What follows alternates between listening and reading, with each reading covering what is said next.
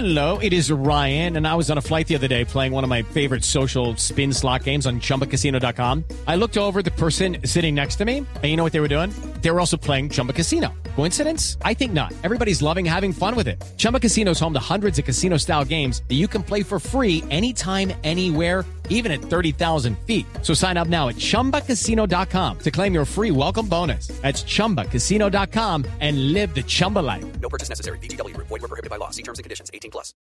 Noticias contra reloj en Blue Radio.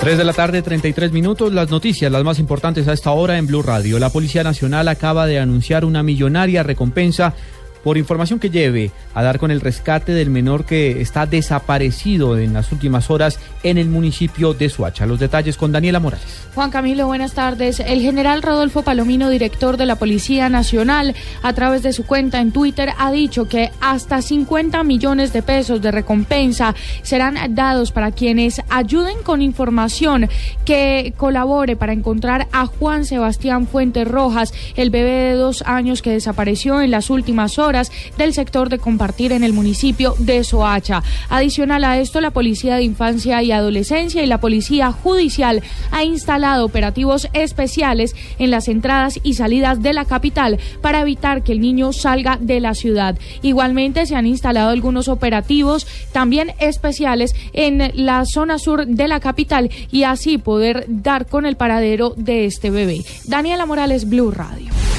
En otras noticias, el registrador nacional del Estado Civil, Juan Carlos Galindo, afirmó que la entidad se encuentra preparada para realizar las votaciones para el plebiscito por la paz, las cuales avalarán los acuerdos a los que lleguen el gobierno y la guerrilla de las FARC en los diálogos que se desarrollan en La Habana, Cuba.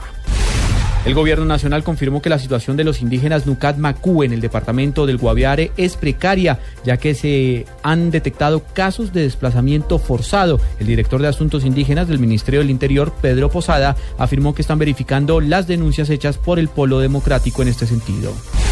El viceministro de Trabajo, Enrique Borda, dijo que no se han cerrado los diálogos con los diferentes sectores para buscar que el aumento del salario mínimo en Colombia para el próximo año sea concertado, pero advirtió que antes del 31 de diciembre se sabrá la cifra en este tema.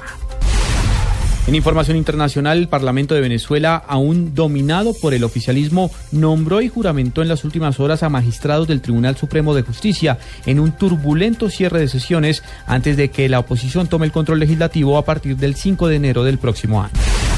Ampliación de estas y otras informaciones en blurradio.com. Continúen con Blog Deportivo.